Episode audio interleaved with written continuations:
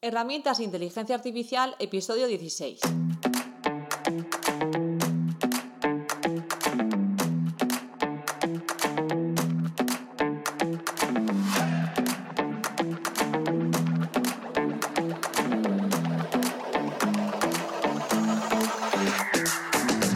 Hola, soy Silvia Pinazo y esto es Herramientas de Inteligencia Artificial, el podcast en el que a través de mini píldoras de audio hablamos de la actualidad, conceptos y uso de herramientas de inteligencia artificial que podemos aplicar en proyectos profesionales.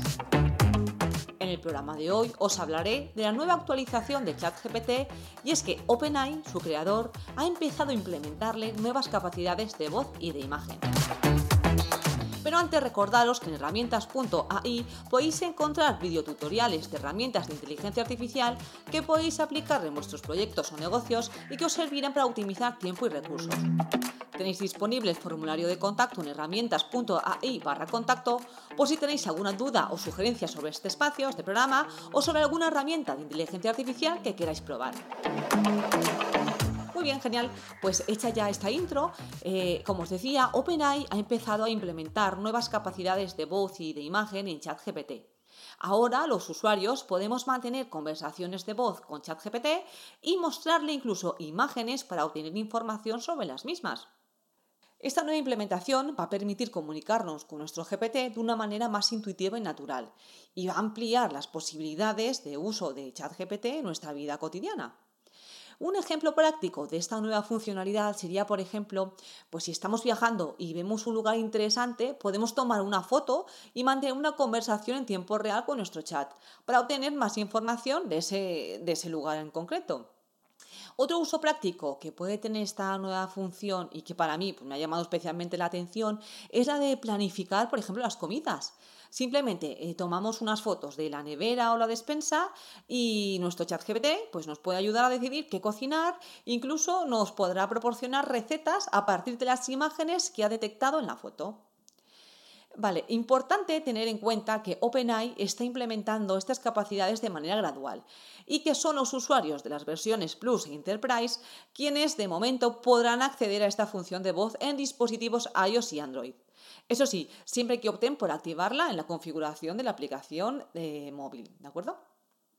OpenAI publicaba que respecto a la nueva funcionalidad de voz, esta está siendo impulsada por un nuevo modelo de texto a voz que puede generar un audio similar al humano, a partir de texto y grabaciones de voz de muestra.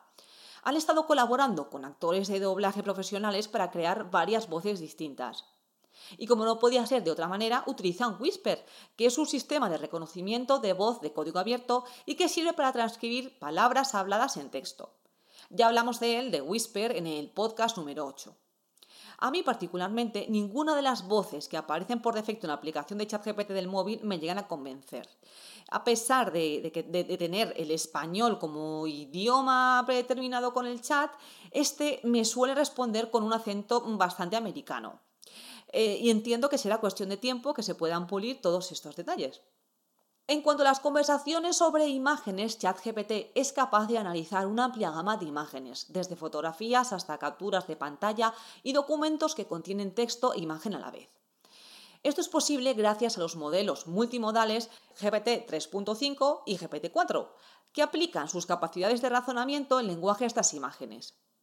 Yo personalmente lo he probado con mi mando a distancia, le envié a ChatGPT una fotografía y me respondió que se trataba efectivamente de un mando a distancia de una televisión y fue capaz de leer la marca Cecotec, que es la marca de mi mando a distancia.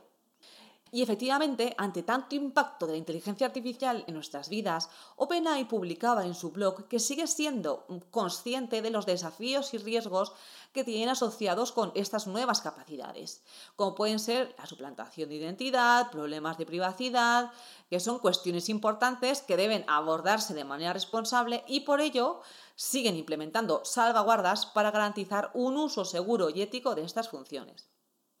En resumen, y para acabar el podcast, podríamos decir que estas nuevas capacidades de voz e imagen prometen facilitar nuestras vidas y expandir las posibilidades de cómo podemos utilizar la inteligencia artificial en nuestro día a día. Muy bien, y hasta aquí el programa de hoy.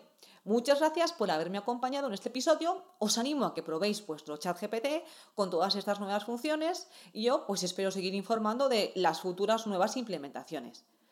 Recordad que si tenéis cualquier sugerencia o pregunta sobre este espacio, podéis dirigiros a mí a través del formulario de contacto de la web en herramientas.ai barra contacto.